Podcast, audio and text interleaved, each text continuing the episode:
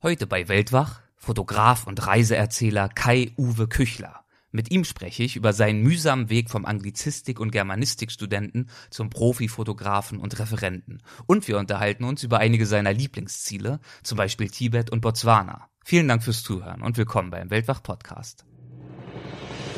Gespräche mit Landeskennern und Abenteurern. Einblicke in faszinierende Orte Aufregende Geschichten von unterwegs. Das ist der Weltwach-Podcast mit Erik Lorenz. Der Kern ist für mich nach wie vor meine Träume immer noch zu verwirklichen und mich von Widerständen nicht lähmen zu lassen. Nach meinem Wissen gibt es nur ganz wenige Plätze auf der Welt, wo man auf einem geografisch relativ kleinen Raum mehr so eine unglaubliche landschaftliche Vielfalt hat wie dort auf Island. Ich habe mal eine Einladung nach Indien bekommen zum Sitz des Dalai Lama nach Dharamsala, durfte mit dem ein Interview machen, wo ich zehn Minuten Redezeit bekommen hatte und er sich eine ganze Stunde für dieses Interview Zeit genommen hat. Das war für mich eine der tollsten Erfahrungen, die ich machen durfte auf meinen Reisen. Fotograf und Vielreisender Kai-Uwe Küchler zeigt seit 1993 professionelle Multivision und Live-Vorträge zu Reisezielen im Himalaya-Raum, im südlichen Afrika, in Südamerika und in Nordeuropa. Darüber hinaus arbeitet er als Buchautor, fotografiert für Bildagenturen und bietet Foto- und Erlebnisreisen an. Mittlerweile hat er über 70 Länder bereist, viele von ihnen mehrfach, und mehr als 1500 öffentliche Vorträge über seine Reisen gehalten. Außerdem ist er Fotograf und Autor von 20 Büchern. Das sind also mehr als genug Standbeine und auch mehr als genug Erfahrung für ein interessantes Gespräch. Und das haben wir in einem Café in Düsseldorf geführt. Viel Spaß dabei. Hallo Kai Uwe, willkommen zum Weltwach Podcast. Schön, dass du dabei bist. Ja, hallo, schön, dass ich dabei sein darf. Du bist seit 1993 unterwegs als professioneller Vortragsreisender. Du hältst Multivisionsvorträge und hast das mittlerweile hundertfach, wahrscheinlich sogar tausendfach gemacht. Und zwar über die verschiedensten Destinationen. Darüber werden wir heute natürlich sprechen. Wie ist denn dieses Fernweh und dieses Reisefieber bei dir entfesselt worden? Ja, also das ist eine Geschichte, die eigentlich in meine Jugendzeit zurückreicht. Ich komme aus einem Land, dessen Grenzen früher das, das Reisen verhindert haben. Und äh, was man gemacht hat, war, dass man Bücher gelesen hat, dass man Reiseberichte versucht äh, hat zu bekommen. Und die Dinge, die ich damals so in die Hände bekommen habe, das hat mich immer irrsinnig fasziniert. Da habe ich von fernen Landschaften in Tibet gelesen, in Südamerika, in, in Patagonien oder auch in Europa, Nordeuropa. Hat mich unglaublich fasziniert, aber ich konnte nicht hinfahren, weil das eben nicht möglich war. War das dann eher Belletristik oder eher Bildbände äh, oder Reise, Reisebeschreibungen? ja, Reise, Reisebeschreibungen. Also da gab es doch einige historische Sachen, die man in Antiquariaten bekommen hat von Heinrich Harrer oder Sven Hedin oder so. Das war durchaus zu bekommen, wenn man wusste, wonach man suchen muss. Und wir haben zu Hause auch eine hervorragend organisierte Bibliothek gehabt und da habe ich auch einiges gefunden. Und das habe ich verschlungen und wollte da immer mal hin, aber habe nie gedacht, dass es vielleicht dann Tatsache mal funktionieren könnte. Und in dem Moment, wo es dann möglich war, habe ich es gemacht. Und wann hast du das Gefühl bekommen, dass das für dich auch eine berufliche Zukunft sein könnte? Ja, das war eigentlich eher ein Zufall. An der Universität, an der ich damals studiert hatte in Berlin, habe ich so einen Reisevortrag mal gesehen. Bei uns im, im Audimax gegenüber Island damals, kann ich mich noch gut erinnern. Und äh, da saßen tausend Leute drin in diesem Audi Max und ich dachte, das ist ja der Hammer. Der Vortrag war, äh, naja, dachte ich zumindest eher mäßig. Der Typ, der hat da so eine Mini-Leinwand aufgebaut und der, der Vortrag lief vom Band und der setzte sich dann hinten hin und las so ein bisschen Zeitung. Und da saßen tausend Leute aber drin. 10 D-Mark Eintritt, glaube ich, hat das damals gekostet. Und dann schöne Delta-Epsilon-Schätzung. 10 mal 1000, 10.000 D-Mark hat er mit einem Vortrag verdient. Und da kannst du ja ein halbes Jahr von reisen. Das war so meine romantische Idee. Bis ich dann mitgekriegt habe, was das für eine irrsinnige Arbeit ist, natürlich so einen Saal überhaupt erstmal zu füllen. Das hat ein paar Jahre gedauert, aber das war so für mich die Initialzündung damals, um mich erstmal überhaupt mit dem Thema zu beschäftigen und das hatte schon einen gewissen Reiz, einen gewissen Charme zu sagen, das Reisen finanziert sich selber. Das war so meine Grundidee, bis ich dann gelernt habe, so ganz so einfach ist es dann doch nicht. Und zu dem Zeitpunkt, als du diesen Island-Vortrag gesehen hast, hast du da schon die ersten größeren Reisen hinter dir gehabt? Genau, da hatte ich also zum Beispiel meine erste große Skandinavien-Tour hinter mir. Ähm, bin durch Nepal gefahren, war im östlichen Afrika seinerzeit unterwegs, alles noch als Student mit Geld, was ich mir in irgendwelchen seltsamen Jobs da zusammengespart hatte. Und hatte damals einen guten Reisepartner, mit dem bin ich heute noch befreundet, der Mike und wir sind gemeinsam dann, war auch so ein Traumreisender früher, haben wir unsere Jugendträume angefangen zu verwirklichen. Immer wenn das Geld so war, dass man sich ein Ticket kaufen konnte, die ersten Übernachtungen hatte, sich vielleicht noch ein kleines, altes, klappriges Auto mieten konnte, sind wir einfach losgezogen. Und du hast äh, damals Anglizistik und Germanistik studiert. Was war denn zunächst vor diesem Island-Vortrag dein Berufswunsch oder dein Plan für die Zukunft? Ja, hatte ich eigentlich nicht so wirklich. Also das war, das hat mich interessiert von den Sprachen, auch von den Kulturräumen her. Und ähm, das war auch mit einem Lehrerstudium so verknüpft, aber das war nicht so unbedingt meins. Das habe ich schon recht bald gespürt beim, beim Studium und habe es dann als Magister auch zu Ende gemacht. Mein Reisepartner, der ist Lehrer geworden. Äh, aber ja, war so auch natürlich ein bisschen aus der Not geboren, dass ich schon damals gedacht hatte, okay, guckst mal, was es so gibt. Und mit diesen Vorträgen dann auch, auch vielleicht journalistisch tätig zu sein, das war durchaus eine Option. Und in diese Vortragsschiene bin ich dann Tatsache über diesen äh, Vortrag damals reingeschlittert, weil ich dachte, also was der kann, das kannst du schon irgendwo besser. Ne? Habe dann angefangen, mir mein erstes Equipment zusammen zu kaufen, habe auch Kameras mich dann mehr beschäftigt und zwei Jahre hat es dann, glaube ich, gedauert, bis ich meinen ersten Vortrag nach diesem Ergebnis hatte. Da saßen aber nur acht Leute im Vortragsraum drin. Das war, das war nicht so erfolgreich. Was war das Thema dieses Vortrags? Das Thema war Nepal damals. Ich hatte eine, eine ähm, wunderbare Reise gemacht durch Solokumbu-Gebiet. Also das hat mich unglaublich beeindruckt. Bin ich auch heute noch ein großer Fan von. Das ist die Mount Everest-Region. Also so auch ja auf Messners Spuren und Kammerlander, so das waren für mich sind auch heute noch durchaus Leute, an denen ich mich orientiert habe.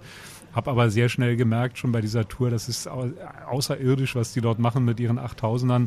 Und habe sehr schnell auch gemerkt, okay, komm, mach das, was du kannst und versuche eben das fotografisch oder als Geschichte eben aufzubereiten. Und da war Nepal für mich wirklich wie eine Offenbarung wegen der unglaublichen Landschaft. Die 8000er, das ist schon außergewöhnlich.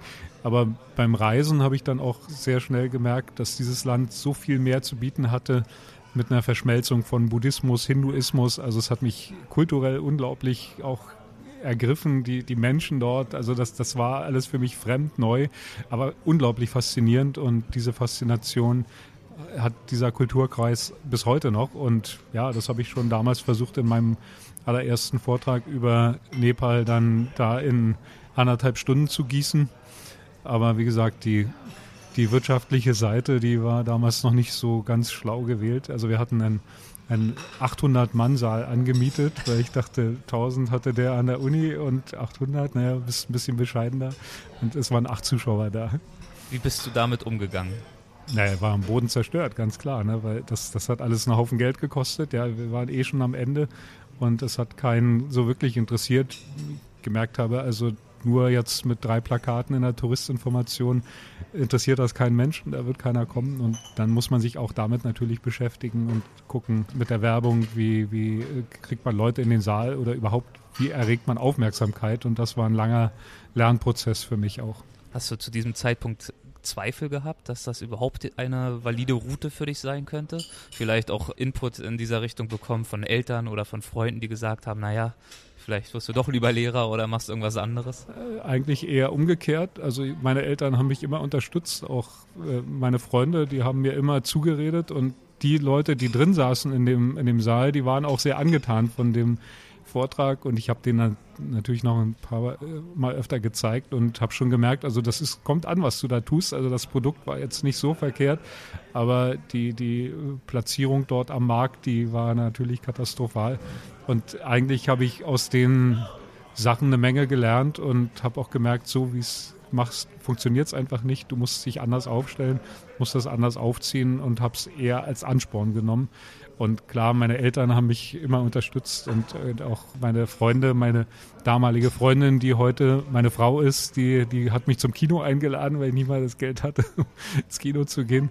Also das war schon eine harte Zeit, aber eben mit Freunden und vor allem auch mit dem Enthusiasmus, dem auch Willen, das zu machen, hat es dann doch irgendwann funktioniert. Aber der Erfolg stellte sich natürlich dann nicht gleich in der Woche darauf ein und auch nicht direkt mit dem nächsten Vortragsthema. Ich glaube, als nächstes bist du ja nach Patagonien gegangen. Ja, ja, genau. Also das war auch so eine Sache, die unglaublich interessant und spannend für mich war. Diese Landschaft da unten am Cerro Torre Fitzroy, das, das war für mich auch einer der Träume, wollte ich unbedingt hin. Habe damals auch äh, entsprechende Literatur gelesen, dann Werner Herzog Film geschaut dort und so. Also das waren schon auch Sachen, die auf jeden Fall für mich äh, sehr spannend waren. Und wir sind wieder losgezogen, hatten irgendwie dann doch ein paar Euro, nee, das waren D-Mark ja noch damals zusammengekratzt und sind nach Patagonien geflogen. Südamerika, Chile und Argentinien, ne? Genau, das ist der südliche Teil von, von Chile und Argentinien äh, mit dieser Wahnsinnslandschaft, wo sich dann plötzlich diese unglaublichen Berge da aus der, aus der Steppe erheben und Bergsteigerparadies, aber auch eine wunderschöne Wandergegend. Und das war damals aber nicht so sonderlich bekannt. Das ist erst in den letzten Jahren, glaube ich, bei vielen auch so angekommen, was das für eine fantastische Landschaft ist. Und wir hatten eine super Zeit, also wunderschöne Wanderungen gemacht, hatten noch viel Glück mit dem Wetter, interessante Bilder geschossen, tolle Geschichten erlebt und haben das noch kombiniert mit der Osterinsel wollte ich auch immer mal hin und ich dachte, wenn du schon mal da unten bist, ist ja nicht so weit, 1000 Kilometer nochmal geflogen. Und dann hat die Idee so ein bisschen gefehlt, wie bringt man diese drei Ziele zusammen, Feuerland, Patagonien und Osterinsel. Und wir haben damals gedacht, überall weht hier der Wind. Also das ist ja ein Kontinuum, was man dort immer hat. Und haben den Vortrag genannt, wo der Wind wohnt. Mhm. Das, das war der Titel von diesem Vortrag, ganz klein Patagonien drunter geschrieben und Plakat gemacht, und, aber war auch wieder nicht so erfolgreich, weil keiner wusste so richtig, wo der Wind wohnt. Also auch der war kommerziell eher. Für einen Roman wäre es sicherlich ein schöner ja, Titel. Ja, aber Alliteration, ein, ja, ja, genau. schon, schon stolz drauf, aber es hat auch als Plakat wieder nicht funktioniert. Und danach war ich dann halt richtig pleite und musste jetzt mir dann doch mal ein paar Sachen überlegen wie man es auch so macht, dass ein paar Leute in den Vortragssaal kommt. Und was hast du da justiert? Was hast du daraus gelernt aus diesen Erfahrungen? Also einfach, dass man, dass man schon auch klare Botschaften transportieren muss, auch in der Werbung sich genau ein Konzept überlegen muss und da nicht einfach anfangen kann zu glauben, nur weil da Kalve Küchler auf dem Plakat drauf steht, strömen jetzt die Menschenmassen in den Vortragssaal. Also wir, wir haben angefangen dann äh, vernünftig professionelle Pressearbeit zu machen, sind dann mal in Redaktionen vorbeigegangen, haben mit den Leuten gesprochen, haben auch Netzwerke angefangen aufzubauen über Trekkingläden zum Beispiel, die, die wir in Berlin da gut kannten, die haben uns dann viel geholfen. Auch natürlich die Werbung, dass man entsprechend mit, mit einer vernünftigen Plakatierung auch erstmal die, die Aufmerksamkeit äh, erzielen kann und dass, dass drei Plakate für eine Stadt wie Berlin dann eben nicht wirklich reichen. Äh, und so kam das dann eins nach dem anderen und irgendwann kamen dann 50 Leute, dann kamen 100 Leute und ab dann wurde es schon deutlich interessanter und dann kamen auch ein paar Einnahmen, wo man wirklich von leben konnte. Aber war ein langer Weg. Und was würdest du sagen, war der erste Vortrag, der richtig gut gelaufen ist, wo du dann das Gefühl bekommen hast, ja, das könnte doch was werden? Ja, also das war äh, auch ein bisschen dem Zufall geschuldet. Das war ein Vortrag über Tibet. Das war auch einer meiner Jugendträume, wo ich immer mal hin wollte, so die Geschichten von Heinrich Harrer, Sven Hedin oder so. Das, das war wirklich meine Jugendlektüre. Kannst du zu diesen beiden vielleicht zwei, drei Sätze sagen? ja, Heinrich, Leute, Heinrich Harrer hat ein ganz berühmtes Buch geschrieben, Sieben Jahre in Tibet. Der war einer der ersten Europäer, die nach der, überhaupt in der Zeit nach dem Zweiten Weltkrieg ist der, der war in britischer oder ihm drohte britische Gefangenschaft dort in Indien ist er gewesen und er ist dann quasi geflüchtet, weil als Deutscher oder als Österreicher, der er eigentlich gewesen ist, wäre das knapp geworden. Als Kriegsgefangener war die Chance, dass er dort in Gewahrsam genommen wird, ist er nach Norden gegangen und über Nepal nach Tibet geflüchtet und war einer der ersten, die es dann wirklich von Europäern nach Lhasa sogar geschafft hat. Und der heutige, der jetzige Dalai Lama hat ihn dann an seinem Hof empfangen. Er war damals noch ein junger Mann und er hat Tatsache sieben Jahre in Tibet zugebracht und ein tolles Buch darüber geschrieben, ein Klassiker auch der Reiseliteratur über Tibet. Und das war ein Buch, was, was ich irgendwann mal in die Hände bekommen habe, wo der Dinge beschrieben hat, die konnte ich mir kaum vorstellen. Wollte da natürlich immer mal hin. Sven Hedin ist ein großer schwedischer Asienforscher, der so Expeditionen auch nach Tibet gemacht hat. Das stand bei uns zum Beispiel im, im Bücherschrank. Ja, und auf den Spuren von diesen beiden bin ich dann auch Anfang der 90er Jahre da, ne, war Mitte der 90er Jahre rumgefahren. Das erste Mal auch ohne richtig Ahnung zu haben, Plan zu haben. Da hatten die Tibet gerade geöffnet, auch für, für Ausländer. Das war so meine erste Reise. Und da habe ich, glaube ich, drei Reisen hin unternommen. Genau, zweimal Zentral-Tibet, einmal zum Kailash und habe aus diesen drei Reisen einen Vortrag gebaut. Äh, und dann passierte was, was, was ich nicht planen konnte, dass plötzlich dieser, dieser Film ins Kino kam, sieben Jahre in Tibet, verfilmt mit Brad Pitt in der Hauptrolle. Ne? Das war natürlich der Knaller. Und plötzlich haben sich alle für Tibet interessiert, weil Brad Pitt die Hauptrolle gespielt hat in diesem Film. Und das hat so abgefärbt irgendwie auch auf den Vortrag. Dann kam auch so eine Art Buddhismuswelle hier nach Deutschland. Der Dalai Lama hat ja große Tourneen gemacht, Riesenstadien gefüllt. Und plötzlich saßen bei mir da mehrere hundert Leute im Saal und es hatte kaum jemand dieses Thema. Und das war für mich dann auch mal ein kommerzieller Erfolg, den ich nie so planen hätte können, wo ich auch Glück einfach hatte. Darauf konntest du dann aufbauen in den zukünftigen Vorträgen. Das hat genau. also wirklich so einen Umschwung für dich gebracht. Ja, das, das ist ja dann wie, wenn man so ein Thema hat und sich auch auf was spezialisiert hat und ich war einer der wenigen, die überhaupt Tibet-Bilder hatten. Dann ist ein Verlag auf mich aufmerksam geworden. Ich habe über einen Freund dann da einen Tipp bekommen, der und der Verlag sucht äh, einen, der Tibet machen kann. Habe da angerufen, äh, habe gesagt, oh, hallo, schönen guten Tag, ich bin der mit Tibet und die haben dann gleich dieses Buch gemacht und das war ein Riesenerfolg auch auf dem Buchsektor und so kam eins zum anderen. Ja, das ist der Verlag, wo ich heute noch unter Vertrag bin, im Verlagshaus Würzburg erscheinen meine Bildtextbände. Ja, und seitdem habe ich diese Beziehung zum Verlag eben. Dann die erste Bildagentur, die wollten plötzlich Tibet-Bilder haben und habe also bin auch bei einer Bildagentur untergekommen und so lief das dann auf einmal. Aber ja, ein bisschen Glück braucht man auch. War aber ein langer Weg bis dahin. Und inwiefern haben sich deine Vorstellungen von Tibet auf diesen ersten Reisen bestätigt oder widerlegt gefunden?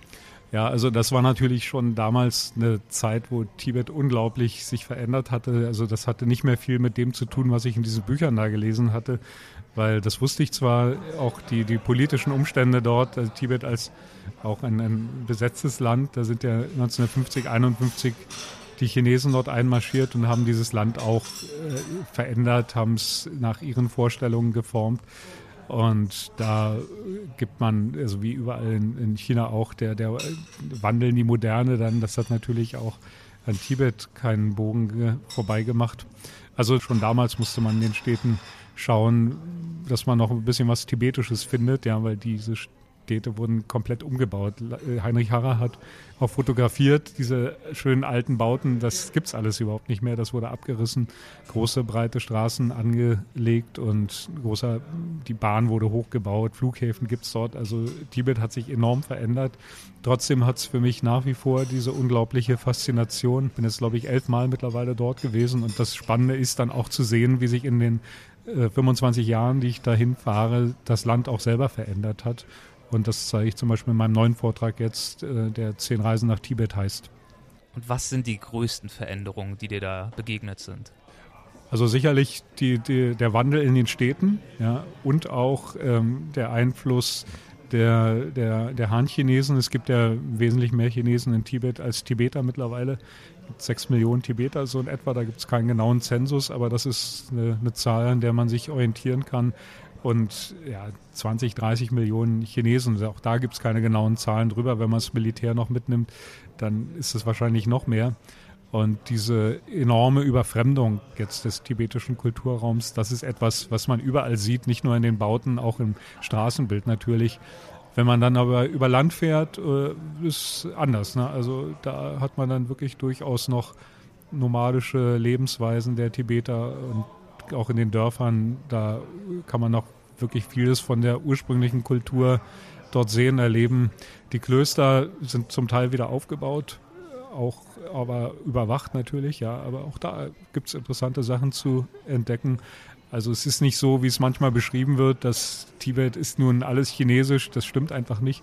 Aber die beiden Kulturen parallel und die übermächtige chinesische, das ist schon das, was, was Tibet so sehr stark verändert hat in den letzten 20, 25 Jahren.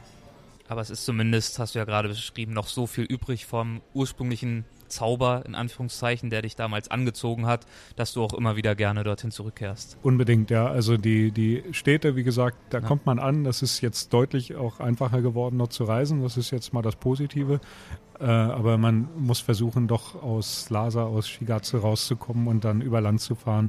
Wo immer es eine gute Straße gibt, ähm, sind auch viele Touristen mittlerweile, vor allem aus China auch. Aber ich kenne mich mittlerweile ganz gut aus dort und weiß schon noch Plätze, also wo man, irre Landschaft ist dort immer vorhanden, aber wo man auch wirklich noch was von diesem ursprünglich tibetischen findet. Und du hast dich mittlerweile auf dem Vortragsmarkt ja etabliert. Du machst das jetzt seit vielen Jahren, haben wir schon gesagt, hältst jedes Jahr viele Vorträge. Wie viele Vorträge sind das so pro Jahr? Ja, also zwischen 80 und 100 Vorträgen im Jahr. Bundesweit, auch in Österreich, in der Schweiz habe ich schon Tourneen gemacht. Da bin ich also ganz gut auch in vielen Vortragsreihen unterwegs. Äh, ja, und das konzentriert sich so auf die Monate Oktober bis März, April, das ist die Hauptvortragszeit. Äh, ja, da bin ich also, wie jetzt hier heute zum Beispiel auch in äh, Düsseldorf bei Grenzgang zu Gast. Das ist ein großer Veranstalter, äh, die mich dann einladen mit meinen Vorträgen. Genau. Und du bist ja auch selbst mittlerweile Veranstalter. Ja, ja. Was sind das für Formate? Ich habe zwei eigene Vortragsreihen, die ich betreue, wo ich aber auch Mitarbeiter habe, die jetzt, wenn ich nicht da bin, kann ich mich da nicht drum kümmern, sich dann um die, die Bewerbung zum Beispiel kümmern. Das ist einmal in Rostock eine Vortragsreihe, die heißt weitblicke-rostock.de, gibt es eigene Homepage natürlich und auch weitblicke-bb.de, also Berlin-Brandenburg, weil ich dort lebe, weil ich dort wohne. Das sind so kleinere Orte um Berlin herum. Potsdam ist da mit bei, Cottbus ist da mit dabei. Da kann man auch sich über ein buntes Programm informieren. Da lade ich dann wieder Referenten ein, von denen ich weiß, die machen einen guten Job, die haben gute Vorträge. Meine eigenen sind natürlich da auch zu sehen, aber da bin ich der Organisator sozusagen und mache das mit viel Engagement, mit viel Freude und viel Spaß. Was macht denn für dich einen guten Vortrag aus? Ich glaube, das Wichtigste ist äh, die Live-Performance, dass da vorne jemand steht, der, der live eine Geschichte erzählt. Das ist äh, bei allem, egal mit wem man sich unterhält, oder ich gucke mir auch nach wie vor selber gute Vorträge sehr gerne an.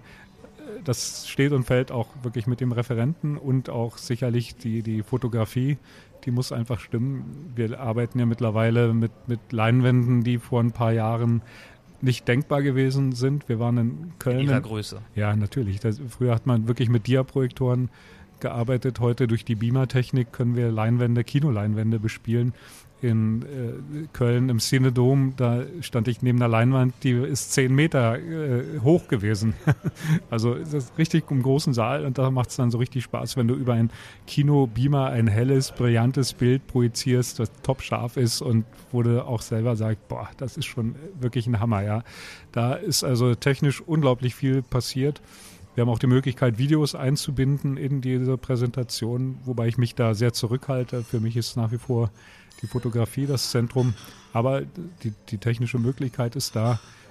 Wir arbeiten mit Originalgeräuschen, mit äh, auch Musik natürlich aus den entsprechenden Ländern oder in meinem Fall, ich lasse komponieren sogar für meine Vorträge, verpflichte dann Künstler, die irgendwie was aus dem Kulturkreis äh, gut kennen oder wo ich auch ein Fan bin, vielleicht von der Musik her, die dann für so einen Vortrag auch richtig Musik komponieren. Also es ist ein Gesamtpaket, was den Zuschauern dort geboten wird, aus Live-Kommentar, im besten Fall erstklassiger Fotografie, schöner Musik, Unterhaltung einfach und das ist rund. Und eine mitreißende Story, die eben nicht nur Länderfakten aufzählt oder eine Reise in ihren Stationen abarbeitet, sondern wirklich auch eine emotionale Tiefe vermittelt. Ja, also das ist, glaube ich, auch, was du sagst, ganz wichtig, dass man nicht nur jetzt wie so einen schön bebilderten Reiseführer da äh, abliefert. Also sicherlich viele Leute kommen auch, weil sie Informationen bekommen möchten und die kriegen sie auch, zumindest bei meinen Vorträgen.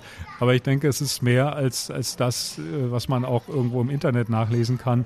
Wenn man das persönlich verpacken kann, wenn man das im Idealfall mit einer schönen Geschichte transportiert, ich glaube, das ist das, was die Leute auch schätzen, weshalb die nach wie vor zu solchen Vorträgen kommen und was sie auch erwarten, dass man das persönlich auch rüberbringt. Also auch die Person desjenigen, der da vorträgt, kann durchaus ja auch eine Rolle spielen im Vortrag oder eine tolle Geschichte dann äh, erzählt. Das ist das, was die Menschen schon früher am Lagerfeuer gemacht haben und was heute immer noch gut funktioniert.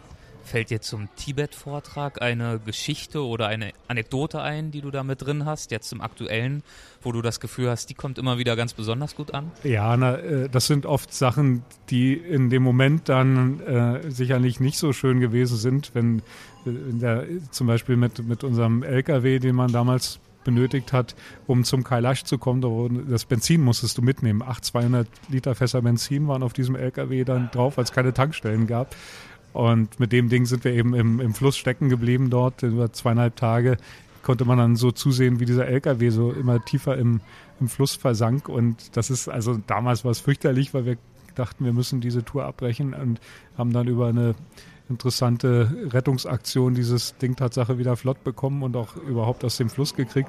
Das erzähle ich heute noch als Story, ja, weil es ist lustig, es ist witzig. In der, Im Nachhinein wird es immer zur Anekdote. Die Leute liegen unterm Tisch vor Lachen.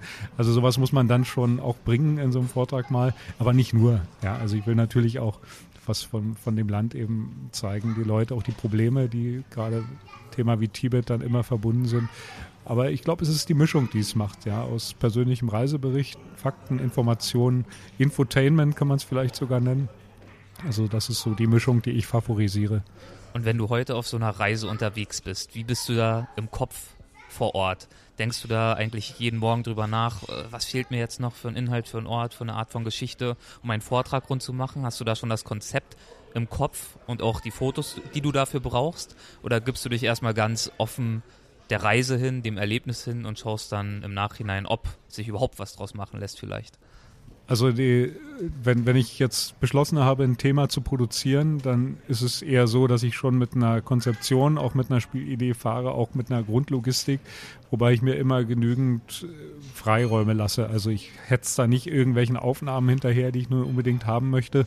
Habe auch oft die Erfahrung gemacht, dass Dinge, die du dir, wenn du die vor Ort recherchierst, als interessant empfindest, dann gar nicht so spannend waren.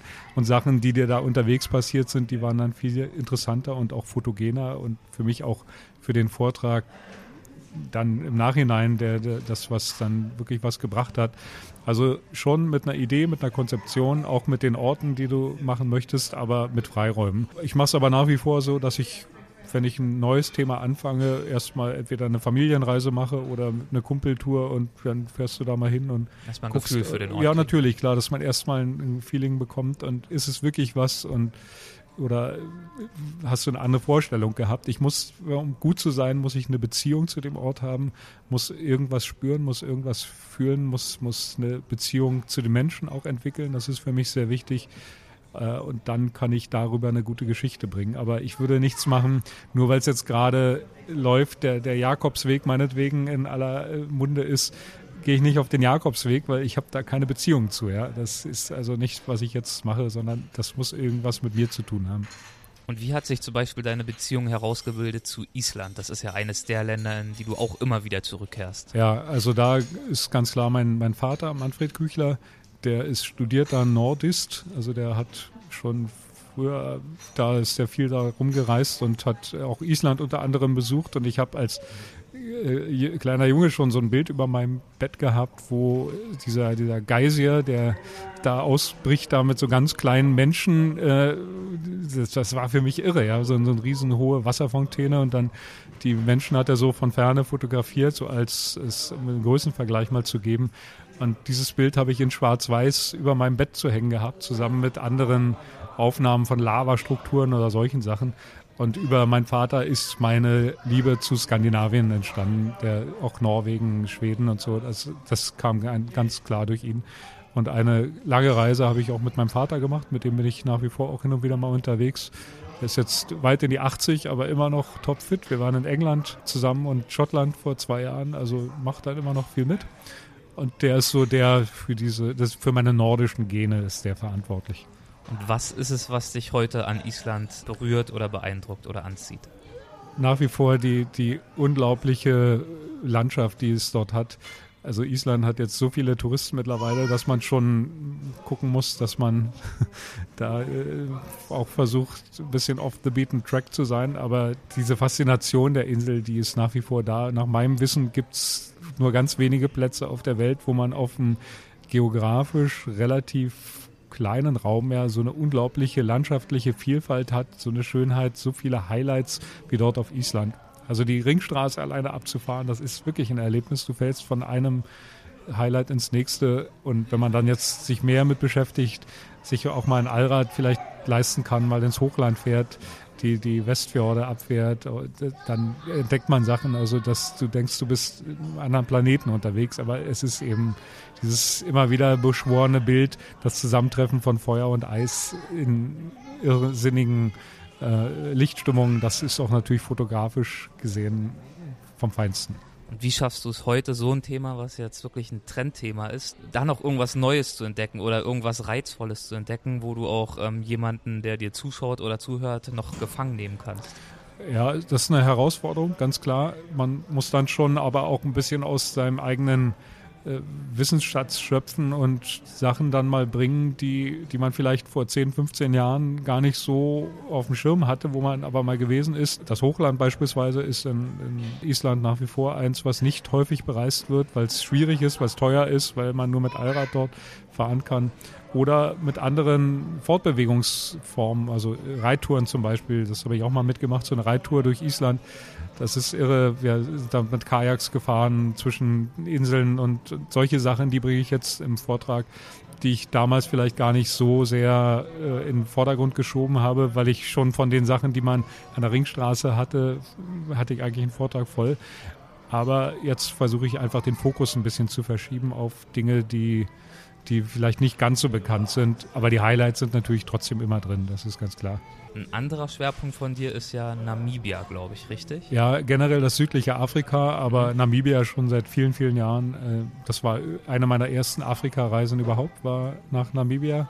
Anfang der 90er Jahre bin ich dort auch Freund unterwegs gewesen mit so einem uralten Toyota Corolla. Und ja, das hat also bis heute nichts von seiner Faszination verloren. Im Gegenteil, also ich habe mich dann angefangen, auch mit den Nachbarländern mehr zu beschäftigen. Südafrika, Botswana, Simbabwe, Sambia, das sind so alles Sachen, die ich ganz gut kenne, wo ich auch Fotoreisen hinleite. Und das ist natürlich jetzt wieder ganz anderes vom, vom fotografischen her. Eine völlig andere Geschichte, aber unglaublich faszinierend. Und ja, da brenne ich einfach für. Kannst du vielleicht ein bisschen was von Botswana erzählen? Über Namibia und Südafrika haben wir in diesem Podcast schon ein, zwei Mal mit anderen ja. Gästen gesprochen. Über Botswana weiß ich persönlich sehr, sehr wenig ein Land, ein, ein äh, Binnenland, was keinen Zugang hat zu irgendeinem äh, Meer, also weder der Atlantik noch der Indische Ozean ist komplett umschlossen von anderen Landmassen und eigentlich ist Botswana liegt in der, in der sogenannten Kalahari-Senke, ist ein sehr trockenes Land. Die, die meisten Gegenden dort sind Wüsten- oder halbwüstenartig. Und du fährst dann auch Tatsache so manchmal stundenlang durch Sand, Sand, Sand. Also da ist nicht so viel. Und plötzlich hast du diesen unglaubliche, diese unglaubliche Verschwendung, will ich es mal nennen, ja, dass dann aus dem Norden sich dort ein, ein Fluss oder ein Flusssystem in diesen Sand der Kalahari dort ergießt, das, das weltberühmte Okavango-Delta, was dort eben im Sand der Kalahari versickert und eine Landschaft geschaffen hat, die es nach meinem Wissen nirgendwo anders gibt. Also dieses Zusammensein von dicht dran sein an Tieren. Da gibt es keine Zäune. Das ist alles sehr ursprünglich noch. Du bist dort in Camps mittendrin. Und ja, da läuft dann die Hyäne da am Abend durch dein, durch dein Camp durch und bist zum Dachzelten unterwegs gewesen, haben die Löwen dort unten sich vor unser Auto gelegt und solche Sachen. Also muss man sich erstmal dran gewöhnen, aber das ist genau das äh, Faszinierende dieses Landes, dass du da unglaublich dicht in, in der Natur drin bist, dicht dran bist, unter diesem unglaublichen Sternendach da campen kannst und äh, du hast keine anderen Leute dann mit dir. Ne? Es ist sehr wenige, die dorthin fahren. Also dieses Ausgesetztsein in der, in der Natur, diese Urängste auch zu überwinden dann, ja, wenn da so ein Löwe so brüllt und du weißt, da ist jetzt kein Zaun irgendwie, der den irgendwie abhalten könnte, zu deinem Camp zu kommen. Äh, aber das ist genau das Faszinierende auch. Dass, dass man so in der Natur drin ist. Äh, gibt nur wenige Länder, die diese Faszination heute noch bieten, weil wo immer dann viele Touristen hinkommen, versucht man sich abzusichern, dann werden Zäune gezogen, dann werden Straßen gebaut und da musst du mit dem Allrad rumfahren, weil sonst bleibst du im Sand stecken. Die Salzpfannen, die die dort haben, da gibt es keine Straßen hin. Da fährst du wirklich nach Karte, äh, heute Gott sei Dank nach GPS. Aber meine ersten Touren, da musstest du wirklich navigieren können, um dort überhaupt hinzukommen. Ja? Sonst hast du dich in so einer riesengroßen Salzwanne verfahren. Äh, die Tierwelt am Chobe, außergewöhnlich. Die, wir haben, ich habe viel auch mit Buschleuten zusammen gemacht, den, den San. Schon vor 25 Jahren habe ich das erste Mal dort in der Kalahari äh, haben wir geguckt, ob es noch etwas vom Mythos Buschleute gibt. Da sind die wirklich noch durch die Kalahari gezogen. Das ist heute alles vorbei. Ich habe dort ein erstes Porträt gemacht, auch für ein Magazin mal fotografiert. Wie hat sich deren Leben verändert? Ja, äh, man hat den Buschleuten den Busch gestohlen. Man muss es mal so sagen, wie es ist. Die Kalahari, das gibt das Central Kalahari Game Reserve, ist ein Nationalpark und die Buschleute sind immer welche gewesen, die, das sind Jäger und Sammler, ja. Und ihnen wurde von heute auf morgen das, das Jagen verboten. Sie haben immer nur für den Eigenbedarf gejagt und wurden plötzlich von ihren von ihren Wurzeln abgeschnitten, ja, weil dann hat man denen ein paar Kühe gegeben, hat sie in irgendwelche Reservate umgesiedelt und hat gesagt, ihr werdet jetzt Farmer, ihr werdet Rinderzüchter, aber das sind keine Rinderzüchter. Das ist nicht das, was, was sie mitbekommen. Die haben ein völlig anderes Verständnis auch von, von Besitz zum Beispiel. Privatbesitz gibt es bei den Buschleuten nicht. Ja. Die, die sind eine Gemeinschaft, die auch nur in der Gemeinschaft funktioniert und überlebt. Äh, die haben auch immer eine Politik der, der Konfliktvermeidung gehabt. Also wenn andere Stämme da hingekommen sind zu ihnen, dann sind sie noch tiefer reingegangen. Die Kalahari haben nie mit den mit Leuten gekämpft. Und das ist aber nichts, was, was heute irgendwie Bestand hat, wenn du wenn du da ein Staatswesen hast, wenn du andere Stämme hast, die anders organisiert sind, die dann gesagt haben, okay, wir ziehen jetzt hier die Grenze, das ist jetzt ein Nationalpark und die Regeln gelten für alle, auch für die Buschleute. Riesenprobleme mit Alkohol, AIDS, Arbeitslosigkeit, Perspektivlosigkeit. Und es gibt wenige Plätze, wo auch zum Teil auf Privatinitiativen hin diesen Menschen Raum gegeben wird, dass sie dann auf Privatfarmen zum Beispiel so leben können, als, als Jäger, Sammler wenigstens. Also Jagen ist in Botswana generell verboten, aber sie können dann wenigstens in ihren alten Strukturen leben. Aber das ist eher die Ausnahme. Das große Problem ist wirklich dann, dass diese Menschen in eine Neuzeit katapultiert wurden, auf die sie nicht vorbereitet waren. Innerhalb weniger Jahre natürlich auch. Ja, ganz, in ganz kurzen Zeiträumen. Äh, also ist, ist traurig, aber eigentlich wäre mal mit, mit Buschleuten nur mal so ein Tag durch, äh, durch die Kalahari gezogen ist. Das ist, das sind so tolle Menschen, die, die haben ein Wissen, ja, dass die Pflanzen, die Tierwelt, wie die Spuren lesen können, Feuer machen. Naja, gut, das gehört zum Standardprogramm, aber versuch mal hier ohne Streichhölzer Feuer zu machen. Das, das können die einfach, zack, in, in 30 Sekunden brennt dann da der, der Zunder und alles. Also es ist unglaublich lehrreich. Bin mit meinen Kindern da sogar mal in die Kalahari gezogen. Wir haben da gecampt, sind mit, mit Buschleuten dann unterwegs gewesen für ein paar Tage. Wunderbare Zeit, ganz tolle Menschen, aber leider von ihren Wurzeln abgeschnitten. Man merkt, Botswana ist eines der Länder Afrikas, die dich ganz besonders begeistern. Ich weiß, dass du auch äh, viele Fotoreisen anbietest. Ist das eines der Länder, wo du Fotoreisen anbietest? Oder wo gehen die hin? Also äh, das südliche Afrika ist immer ein Schwerpunkt. Ich war jetzt zum Beispiel gerade im April, Mai mit einer Gruppe in Botswana unterwegs und war auch eine super Reise, wo man, wo wir so mobile Camps hatten mitten im Busch, von denen aus wir dann, das sind ja so Reisen mit fotografischem Schwerpunkt, sehr dicht auch an den Tieren dran waren. Wir hatten noch einen super lokalen Guide mit dabei und sind zu fantastischen Aufnahmen gekommen. Äh, und auch da ist für mich immer interessant zu sehen, wie die Leute so erstmal mit Respekt natürlich kommen. Auch äh, kennt man alles nicht so und wie, wie so nach ein, zwei, drei Tagen diesen ganzen Zivilisationsballast so abwerfen und plötzlich drin sind irgendwo in der Reise und auch in der Natur aufgehen und dann sitzt du am Lagerfeuer am Abend und erzählst, guckst in die Sterne und das kann man also in Botswana wunderbar machen, Namibia auch, ist auch ein Reiseziel von mir, Südafrika sicher auch. Also das sind so die, die Touren, die ich im südlichen Afrika regelmäßig leite, aber zwei, drei, vier Reisen maximal im Jahr und auch nordische Länder. Das sind so die beiden Hauptgebiete. Hin und wieder mal Südamerika. Tibet, Bhutan habe ich auch als Reisen schon geleitet. Also ich mache nur Dinge, die ich selber gut kenne, wo ich auch eine entsprechende Reiselogistik anbieten kann, auch entsprechende Qualität. Aber für mich ist es wichtig, den, den Leuten auch das Gefühl zu vermitteln. Ja, also auch ein Gefühl für das Land mitzugeben und was für mich dieses Land so einzigartig macht. Das ist mir also neben den Fotos, neben den landeskundlichen Dingen, die man da vermittelt, auch sehr wichtig, dass die Leute begreifen, warum fährt der Küchler seit 20 Jahren dahin? Was ist das, was mich so fasziniert? Und das ist mir, glaube ich, sehr häufig gut gelungen, dass die Leute dann auch gehen und sagen, ja, wir haben es verstanden. Jetzt, hm. jetzt wissen wir warum. Den Zauber wirklich zu vermitteln. Ja, genau, ja. genau. Das wie, ist eigentlich wie in deinen Vorträgen, ne? Ja. Von der also, Zielsetzung. Das ist ja jetzt die, die Leitvariante, sage ich mal, ne? weil klar, man kann jetzt nicht alle Leute mit in die Länder nehmen, aber das ist für mich auch was sehr Wichtiges, neben den schönen Bildern, auch den Informationen, den Leuten auch ein Gefühl für das Land zu vermitteln und auch die Leidenschaft, die Faszination, die ich damit verbinde, auch irgendwo nachvollziehbar zu machen. Das ist für mich, wenn, wenn ich das geschafft habe auf der Bühne, wenn, die, wenn das ankommt bei den Leuten, das ist für mich die, dann ist der Vortrag gelungen, dann war die Veranstaltung toll und das kriegst du auch sehr schnell mit am Feedback von den Leuten, am Genau, beim Vortrag, aber auch das ist ja ein ähnlicher Effekt, den du versuchst zu erzählen, auch eben bei diesen Fotoreisen. Ja, dass dieser, ja. dieser Funke wirklich überspringt. Genau, ja, und dann sind es ja eben nicht nur Reisen, sondern Fotoreisen. Das heißt, ich vermute mal, ihr fotografiert sehr viel. Ja, ja. Und du wirst da sicherlich auch Hilfestellungen geben. Klar, also das ist ein, der Schwerpunkt, wobei ich es jetzt nicht für Hardcore-Fotografen auslege, sondern ich nenne das Foto- und Erlebnisreisen. Das ist auch, äh, wo ich immer auch mir ein paar Sachen noch so einfallen lasse, die man auch nicht so normal bei irgendwelchen anderen Veranstaltern bekommt, auch weil ich mich gut auskenne. Und ich möchte also schon, dass die Leute bessere Bilder mitnehmen als auf einer anderen Tour, ganz klar. Aber sie bekommen auch viel vom Land mit, von der Faszination, die das Land für mich hat.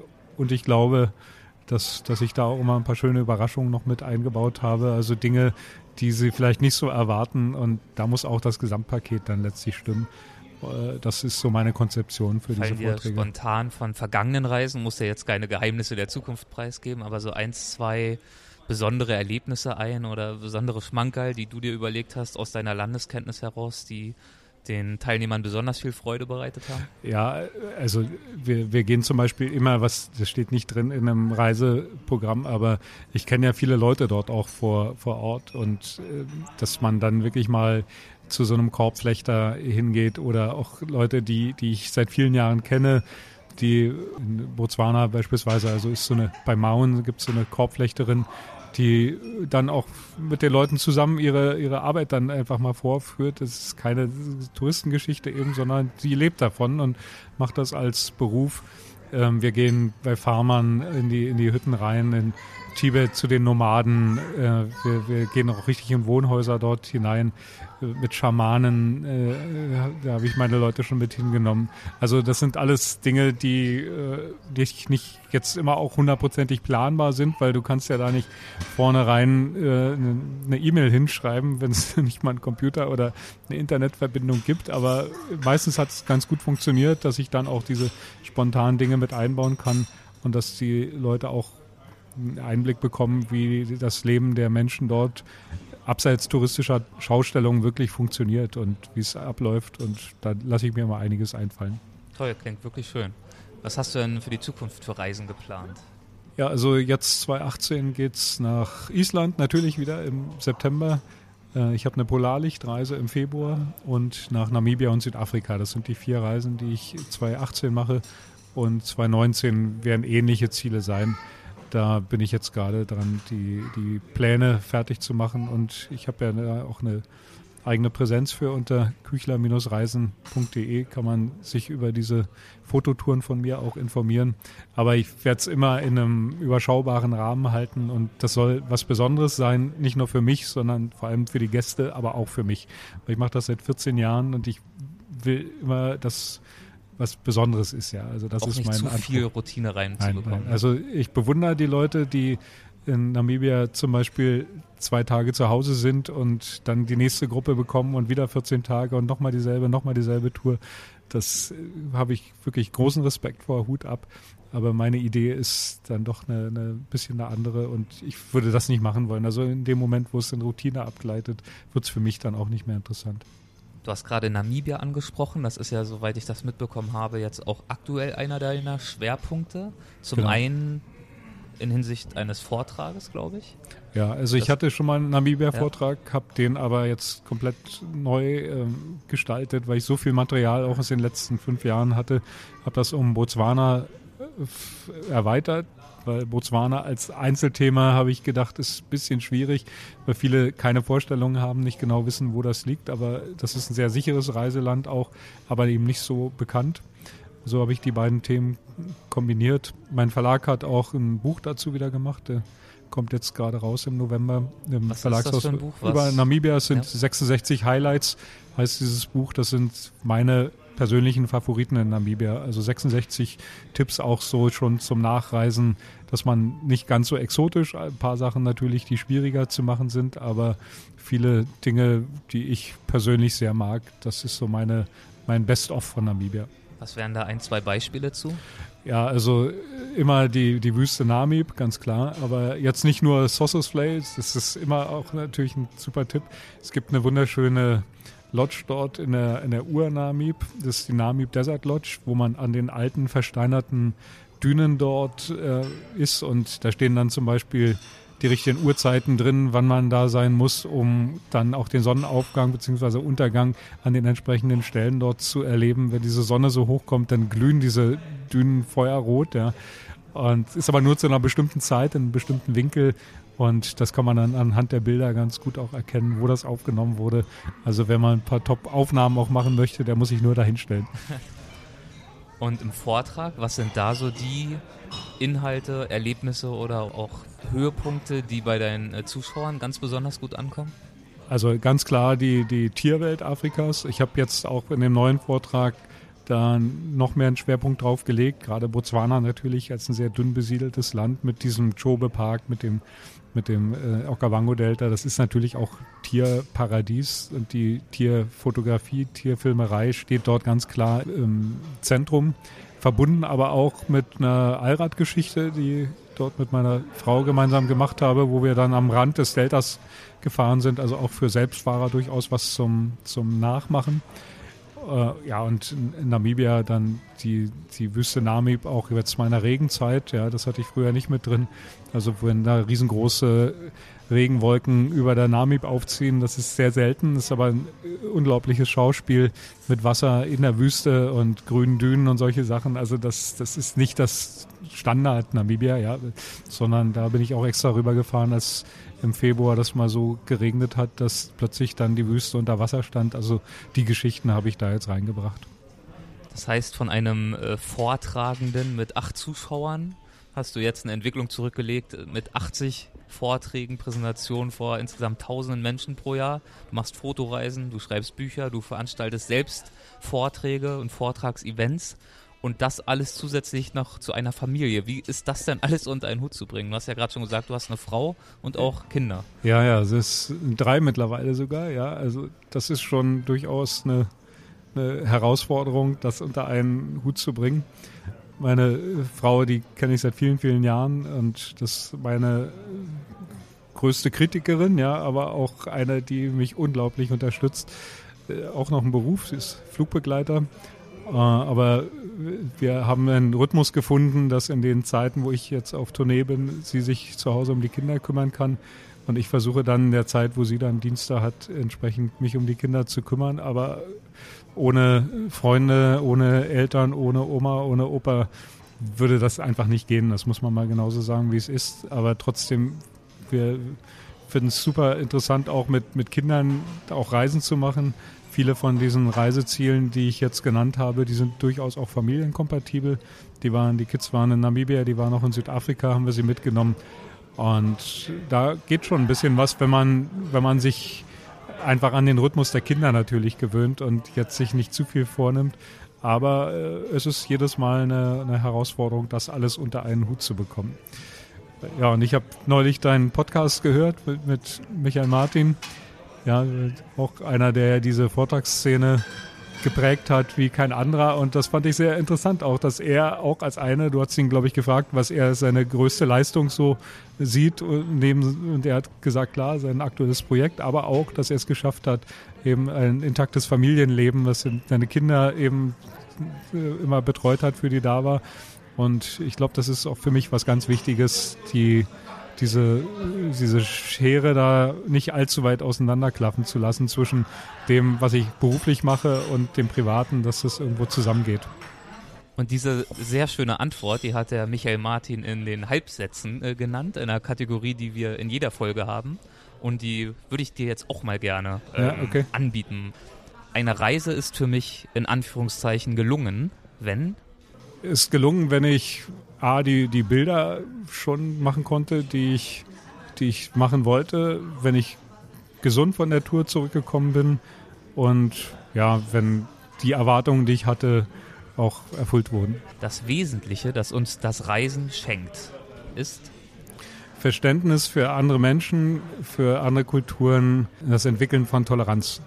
wenn sich durch meine Arbeit ein Zuschauer oder auch ein Leser, wenn es jetzt um deine Bücher geht, inspiriert fühlt, auch vom Reisen leben zu wollen, würde ich ihm raten, dass er nicht gleich einen 800-Mann-Saal anmietet und dass er sich besser informiert, als ich das zum Anfang gemacht habe. Aber dass er unbedingt, wie mit allem, die Sache, die er machen möchte, mit 100 Prozent und eigentlich mit 110 Prozent macht und vor allem mit Leidenschaft. Und die Leidenschaft, die hast du ja nach all den Jahren immer noch. äh, Das merkt man ja da, wie du über deine Arbeit auch sprichst. Wenn du heute zurückschaust auf diesen Island-Vortrag, den du an der Universität dort dir angeschaut hast, als du diesen Plan gefasst hast, ja, das kann ich auch und das kann ich vielleicht sogar besser. Wenn du heute mal zurückdenkst zu deinem damaligen Ich, wärst du da zufrieden damit, wie es gelaufen ist? Beziehungsweise ist dein Alltag, dein Arbeitsalltag so, wie du es dir damals gewünscht, vorgestellt oder vielleicht sogar erträumt hättest? Ja, die, also die Romantik des Anfangs, die ist schon relativ bald verflogen. Aber ich muss sagen, ich würde es wieder genauso machen, sicherlich vielleicht mit ein paar mehr Tipps von außen, mir mehr Informationen holen. Aber wenn ich die Chance hätte, ich würde genau dasselbe nochmal machen, weil ich habe das nie bereut, auch als es finanziell wirklich am Ende gewesen ist, habe ich immer irgendwo einen Weg auch gefunden, da wieder rauszukommen. Und ja, das hilft mir heute noch. Ja, das ist ja nicht so, dass man jetzt jedes Projekt dann da gleich mit Riesenerfolg äh, zu Ende bringen kann, sondern ich habe auch Sachen gemacht wie, wie Grönland zum Beispiel, die, wo ich gemerkt habe, nee, das funktioniert einfach nicht. Also da so viel Geld versenkt, dass ich irgendwann aufgegeben habe, gesagt habe, nein, ist nicht, also war kein Erfolg, ja, jetzt vom finanziellen. Trotzdem weitergemacht, immer weitergemacht und irgendwann kommst du dann zu dem, was du eigentlich, was dein Kern für dich auch ist. Und was ist heute der Kern für dich? Der Kern ist für mich nach wie vor meine Träume immer noch zu verwirklichen, die Sachen, die ich als kleiner Junge mal hatte, zu sagen, ich mache das jetzt einfach und mich von Widerständen nicht lähmen zu lassen. Man soll Respekt haben, man kann auch Angst haben, ja, das ist, glaube ich, auch was ganz Normales, aber man darf sich davon nicht lähmen lassen, sondern mich hat das immer motiviert, dann noch eine Schippe draufzulegen und weiterzumachen und einfach das, was man will, wenn man es wirklich will, zu machen. Das ist für mich das Allerwichtigste. Ein intensives Leben zu führen bedeutet für mich, die Verbindung meines Berufes, Familie, Freunde, die großen Freundesbekanntenkreis, sicherlich auch Sport, ja, soziale Kontakte, also dieses Tanzen auf verschiedenen Hochzeiten, ja, das finde ich unglaublich spannend. Ja, dass wenn ich jetzt von einer Vortragstournee komme und am äh, nächsten Montag bei der Elternversammlung meiner Tochter sitze, ist auch interessant eben, ja. Also diese Brüche, die man dann so hat, das finde ich unglaublich interessant und spannend. ein Moment auf meinen Reisen, der mich besonders bewegt hat, war Ich habe mal eine Einladung nach Indien bekommen zum Sitz des Dalai Lama nach Dharamsala, durfte mit dem ein Interview machen, wo ich zehn Minuten Redezeit bekommen hatte und er sich eine ganze Stunde für dieses Interview Zeit genommen hat. Das war für mich ein ganz tiefes, prägendes Erlebnis und eine der tollsten Erfahrungen, die ich machen durfte auf meinen Reisen. wenn ich an die Zukunft denke. Ja, sehe ich das eigentlich positiv. Für mich ist das Glas grundsätzlich halb voll. So versuche ich meine Kinder zu erziehen. So bin ich immer an die Dinge rangegangen.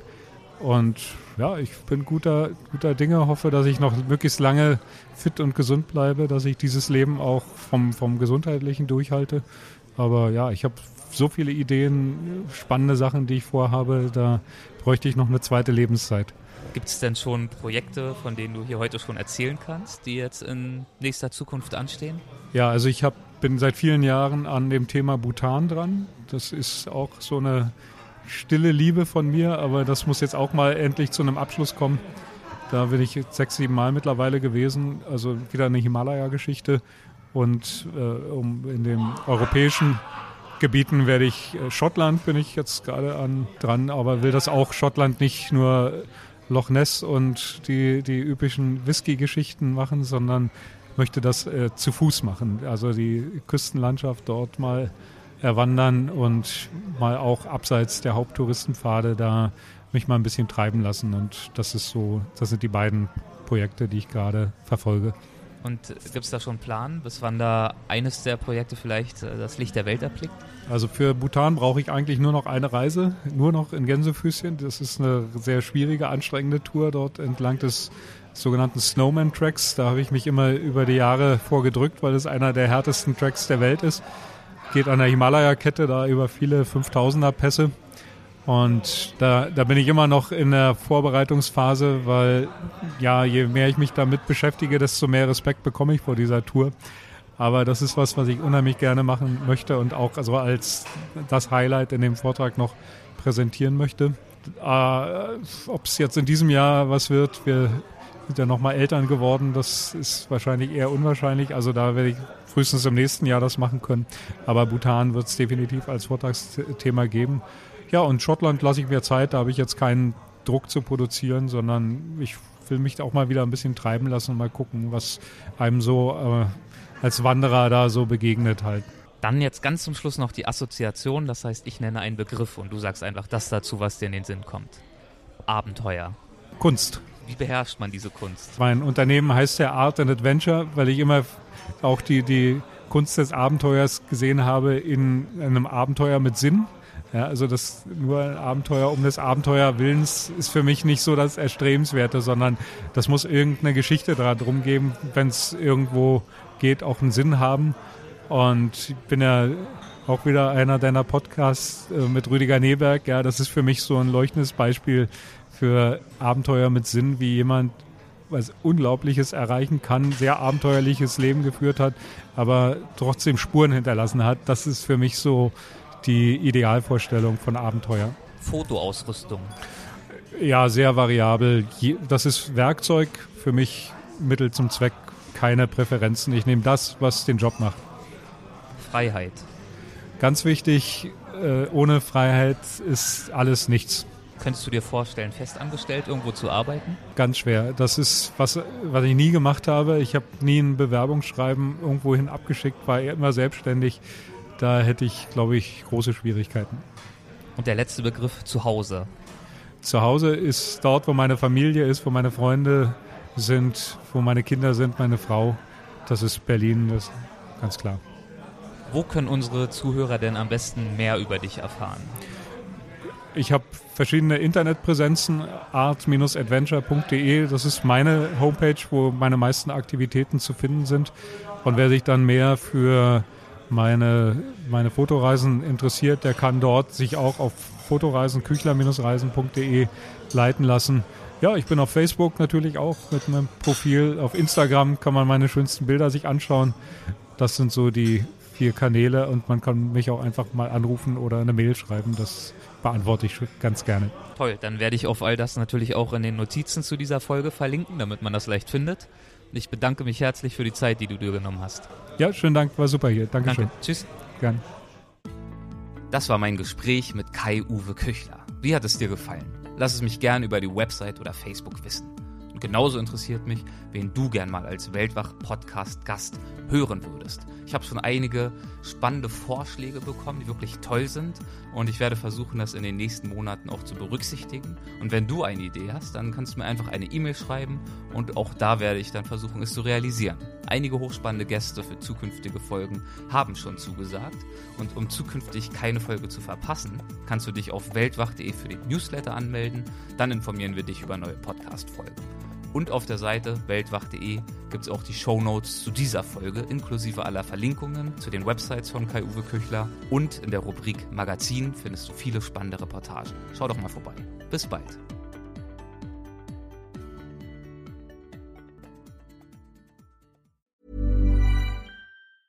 Ever catch yourself eating the same flavorless dinner three days in a row?